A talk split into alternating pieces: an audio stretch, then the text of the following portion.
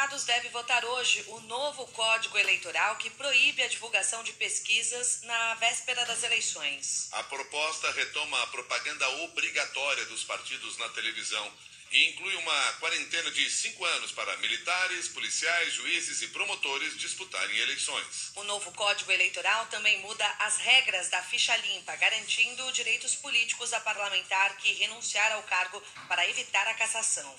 Um dos pontos mais polêmicos é o que proíbe a divulgação de pesquisas eleitorais na véspera e no dia da eleição, como é hoje, e obriga os institutos a informar o percentual de acerto das pesquisas realizadas nas últimas cinco eleições. Para Márcia Cavalari, diretora-geral do IPEC, a mudança é uma forma de censura e vai facilitar a difusão de pesquisas falsas, confundindo o eleitor. É querer tutelar a informação a qual o eleitor tem acesso e, além do mais, abre espaço para uh, fake news, uma vez que não terá um canal oficial e formal para se divulgar que estão ali é, seguindo a legislação eleitoral de registro da pesquisa, dando transparência para o processo. Então, com essa proibição, é, certamente circularão supostas pesquisas, pesquisas que não foram feitas dentro do rigor da lei, circulando em redes sociais e grupos de WhatsApp. Então, além de censurar, tutelar abre espaço para fake news. Seis horas, quatro minutos agora. A Câmara dos Deputados deve concluir hoje a votação da reforma do imposto de renda de pessoas físicas, empresas e investimentos. Os deputados analisarão as sugestões de mudança no texto aprovado ontem por 398 votos a 77. Para as pessoas físicas, as principais mudanças são reajuste na tabela do imposto de renda e a ampliação da faixa de isenção. A faixa de isenção subiu de R$ 1.903 para R$ 2.500, correção de 31%. Com isso, mais de 5 milhões e 600 mil contribuintes passarão a ser considerados isentos. A proposta aprovada pelos deputados não prevê limite de renda para o uso da declaração simplificada do imposto de renda. O presidente da Câmara, Arthur Lira, comemorou a aprovação do texto, que também prevê a tributação em 20% de lucros e dividendos distribuídos pelas empresas. É importante que a gente ressalte mais uma vez os trabalhos dos deputados da oposição, do governo, que fizeram, como eu disse ali, um texto de Estado, não foi um texto do governo, uma convergência de, de discussão, a habilidade do relator Celso Sabino, uma união dos técnicos, tanto do quarto governo quanto da casa, e que permitiram que, ao final, depois de muita polêmica, um assunto importante, difícil, árduo, como posto de renda e dividendos, fosse aprovado no plenário da Câmara com a votação expressiva como foi. Agora são seis horas, cinco minutos. O Senado impôs uma derrota ao governo e rejeitou a medida provisória que criava três novos programas com regras trabalhistas mais flexíveis para tentar estimular a contratação de jovens. Os programas voltados ao primeiro emprego e à qualificação profissional tinham sido inseridos pela Câmara na medida provisória enviada pelo governo em abril.